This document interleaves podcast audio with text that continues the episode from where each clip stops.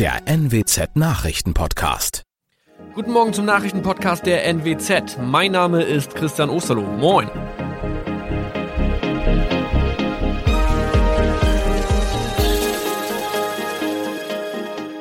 Und das sind unsere regionalen Nachrichten am Morgen. Die Grünen wollen Moorstraße in Oldenburg umbenennen. Viereinhalb Jahre Gefängnis für Falschgoldhandel. Und Landkreis Kloppenburg meldet ersten Omikron-Fall. Der Name Moorstraße könnte laut den Oldenburger Grünen rassistisch aufgefasst werden. Deshalb fordern diese eine Umbenennung. Die Straße wurde allerdings nach Hermann Moor benannt, einem der ersten Siedler in der Gegend. Um Missverständnisse auszuschließen, beantragen die Grünen eine Änderung in Hermann Moor Straße. Dann müssten alle Anwohner ihre neue Adresse in ihren Pässen angleichen. Außerdem müssten Polizei, Feuerwehr, Rettungsdienste und Anbieter von Navigationssystemen informiert werden. Die Stadtverwaltung schlug vor, ein Zusatzschild mit Informationen zur Person Hermann Mohr anzubringen. So könne man alle Irritationen beseitigen. Tobias G. musste wegen dem Verkauf von Falschgold am Mittwoch vor das Landgericht Oldenburg. Nachdem der Schortenser bereits im Mai zu einer Freiheitsstrafe von mehr als drei Jahren in Jever verurteilt wurde, betrieb er seinen Handel auf eBay Kleinanzeigen weiter. Das wog bei der Verhandlung schwer auf. Der 27-Jährige schrieb in die Inseratsüberschrift das Wort plated, was so viel bedeutet wie überzogene und nur vergoldete Ware. Da im weiteren Anzeigentext aber die Rede von einem Reinheitsgrad war und die abgebildeten Goldbarren eine Seriennummer trugen, handelt es sich hierbei um eine Täuschung. Tobias G. wurde zu viereinhalb Jahren Haft verurteilt. Ein weiterer Fall der neuen Omikron-Variante ist am Mittwoch im Nordwesten bekannt geworden. Der Kreis Kloppenburg bestätigt, dass eine Frau bei ihrer Rückreise aus Südafrika am Hamburger Flughafen positiv getestet wurde. Sie befindet sich weiterhin in Hamburg in Quarantäne. Da die Frau im Landkreis Kloppenburg lebt, sei auch das Gesundheitsamt Kloppenburg für diesen Fall zuständig. Zuvor gab es bereits bestätigte Omikron-Fälle in der Wesermarsch und im Kreis Leer. Das waren unsere Nachrichten aus der Region. Weitere aktuelle News aus dem Nordwesten finden Sie wie immer auf NWZ Online. Und Aktuelles aus Deutschland und der Welt hören Sie jetzt von unseren Kollegen aus Berlin. Vielen Dank und einen schönen guten Morgen. Ich bin Sabrina Frangos und das sind heute unsere Themen aus Deutschland und der Welt. Scholz soll im Bundestag zum Kanzler gewählt werden, Ärzteverbände fordern verlässliche Impfstofflieferung und Biden droht Putin. Mehr als zehn Wochen nach der Bundestagswahl soll Olaf Scholz ja heute im Bundestag zum Bundeskanzler gewählt werden. Anschließend steht dann seine Vereidigung an und natürlich auch die seines Kabinetts. Scholz führt damit die erste Ampelkoalition aus SPD, Grünen und FDP auf Bundesebene an. Die alte Regierung um Kanzlerin Merkel wäre damit tatsächlich Geschichte. Scholz und die neuen Ministerinnen und Minister könnten ihre Arbeit aufnehmen. Dirk Zeitler berichtet aus Berlin. Bekommt Scholz mehr als die Hälfte der Stimmen aller gewählten Abgeordneten und davon kann man ausgehen, wird Bundespräsident Steinmeier ihn noch am Vormittag zum Kanzler ernennen. Dann geht es einige Male hin und her zwischen Reichstagsgebäude und Schloss Bellevue. Kurz nach der Kanzlerwahl soll Scholz dort seine Ernennungsurkunde bekommen. Dann fährt er zurück in den Bundestag, wo er vereidigt werden soll. Die künftigen Bundesminister werden danach ebenfalls erst im Schloss Bellevue ernannt und dann im Bundestag vereidigt. Ja, und wer ist Olaf Scholz nun eigentlich genau? David Riemer hat ein paar Infos über den Mann, der künftig Deutschland regieren kann.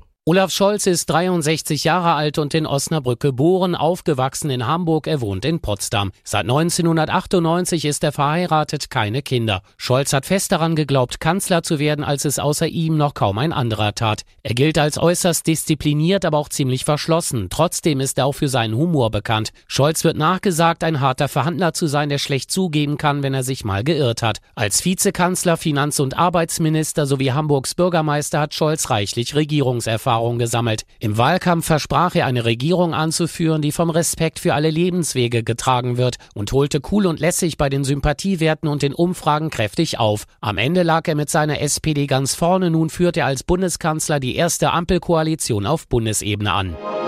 Ärzteverbände beklagen ja einen Mangel an Verlässlichkeit bei der Lieferung von Corona-Impfstoffen. Ja, das Ziel von 30 Millionen Impfungen bis Weihnachten sei nicht völlig unrealistisch, sagte der Chef der Kassenärztlichen Bundesvereinigung Andreas Gassen dem Redaktionsnetzwerk Deutschland. Der Impffortschritt werde aber durch die Politik ausgebremst. Thomas Bock berichtet. Die Nachfrage ist groß. Immer mehr Menschen in Deutschland wollen die Auffrischimpfung haben. Rund 14 Millionen sind schon geboostert, sagt Ärzteverbandschef Gassen. Beim Nachschub allerdings hakt es teilweise noch. So hätten Vertrags- und Betriebsärzte sowie der öffentliche Gesundheitsdienst für diese Woche zusammen rund 6,5 Millionen Dosen BioNTech bestellt. Geliefert werde aber wohl nicht mal die Hälfte. Ähnliche Kritik kommt vom Hausärzteverband. Der scheidende Gesundheitsminister Spahn sagte im ZDF, er verstehe den Frust und entschuldige sich. Spahn ist aber auch sicher, dass genug da ist, um die 30 20 Millionen Impfungen bis Weihnachten zu schaffen. US-Präsident Joe Biden will die Ukraine im Fall einer Invasion durch Russland nach Angaben des Weißen Hauses weiter aufrüsten. Man werde den Ukrainern zusätzliches Material zur Verteidigung zur Verfügung stellen. Das sagte jedenfalls Bidens nationaler Sicherheitsberater nach einem Videogipfel des US-Präsidenten mit dessen russischen Kollegen Wladimir Putin. Tina Eck berichtet aus Washington. Die US-Regierung würde die NATO-Verbündeten an der Ostflanke des Bündnisses mit zusätzlichen Fähigkeiten ausstatten, um auf eine russische Eskalation zu reagieren. Damit ist Militärgerät gemeint. Dazu hatte Biden Putin auch mit wirtschaftlichen Maßnahmen gedroht. Die US-Position sei glasklar. Was man 2014 nicht bereit war zu tun, werde man nun tun, hieß es. Putin fordert einen Stopp der NATO-Osterweiterung und will das schriftlich. Russland will die Aufnahme der Ukraine und Georgiens in die Allianz verhindern. Im VW-Dieselskandal prüft der Bundesgerichtshof heute ja, welche Ansprüche Betroffene gegen ihren Autohändler haben. Ist der Neuwagen mangelhaft, kann der Käufer grundsätzlich in den ersten zwei Jahren nach Kauf wählen, ob er eine Nachbesserung oder einen Austausch des Wagens will. Ja, dabei dürfen die Kosten für den Händler aber nicht unverhältnismäßig sein. Das wären sie womöglich in dem Fall, um den es heute geht. Lea Matschulat berichtet. Geklagt hat ein VW Caddy-Besitzer, in dessen Wagen einer der Schummelmotoren eingebaut ist. Vom Volkswagen-Händler Händler verlangt er einen mangelfreien Ersatz. Das würde das Autohaus knapp 12.000 Euro kosten, da nur noch ein teureres Nachfolgemodell zu haben ist. Der Händler hatte auch angeboten, die illegale Abgastechnik durch ein Software-Update abzuschalten. Das wären Kosten von höchstens 100 Euro. Das Oberlandesgericht Braunschweig hatte die Klage des VW Caddy-Besitzers abgewiesen. Er ging in Revision und nun ist der BGH dran. In unserem Tipp des Tages geht's heute um Smartphones. Die Temperaturen, die wandern ja gerade ganz schön in den Keller und das bringt natürlich auch unsere Smartphones zum Frösteln. Ja, wie hält man sein Handy eigentlich am besten warm? Und wie kuschelig mag es der Akku am liebsten? Ronny Thorau berichtet. Sorgenkind Nummer eins am Mobiltelefon ist ja der Akku. Wie kalt darf der dann werden? Ja, also man sagt, 10 Grad ist die untere Grenze. Geht's drunter, sinkt die Kapazität des Akkus und zwar rapide, wenn es sogar unter den Gefrierpunkt geht. Dazu kommen die Displays, die können durch Kälte ausfallen, wenn auch bei moderneren Displays ohne Flüssigkeitskristalle inzwischen seltener. Und dann ist da noch das Problem Kondenswasser. Wenn das Handy aus der Bibberkälte schockartig ins Warme kommt, dann kann sich Kondenswasser bilden. Im Inneren, das ist Gift für die Elektronik. Ja, und das heißt dann, wie kuschelig sollte man es seinem Smartphone draußen machen? Ja, am besten dicht am Körper tragen, damit man möglichst die 10 Grad hält. Man kann auch ein Headset oder Sprachbefehle nutzen, um das Telefon gar nicht aus der Tasche immer holen zu müssen. Auch eine extra Hülle kann helfen, Neoprentasche oder auch eine einfache Handysocke. Ist besonders nützlich, wenn man das Handy doch nicht am Körper, sondern zum Beispiel separat im Rucksack trägt. Und gegen Kondenswasser hilft eiskalte Handys, also wenn sie kalt geworden sind, in der warmen Wohnung erstmal nicht nutzen, sondern ihnen Zeit geben, sich the. Und das noch statt Strandurlaub kurz mal Urlaub im All machen? Ja, warum eigentlich nicht? Der Weltraumtourismus, der nimmt ja schließlich Fahrt auf. Also will auch ein japanischer Unternehmer, Kunstsammler und Milliardär jetzt mal ordentlich abheben. Mit einer Soyuz-Rakete soll's heute vom Weltraumbahnhof in Kasachstan zur ISS gehen. Ja, zwölf Tage will er dann schwerelos im Weltall schweben. Damit ist der Mann dann der erste Weltraumurlauber auf der internationalen Raumstation seit 2009. Christian Thiele berichtet aus Moskau. Das ist ja nicht gerade ein Billigtrip, ne? Was kostet denn so eine Reise? Sagen wir mal so, ein Trip nach Mallorca, der ist deutlich günstiger. Mehr als 40 Millionen Euro soll so ein Flug zur Raumstation kosten. Also nichts, was man sich mal so eben aus dem Ärmel schüttelt. Weltraumtourismus, das ist und bleibt was für Schwerreiche. An günstigen Flügen hat Russlands Raumfahrtbehörde Roskosmos auch überhaupt gar kein Interesse.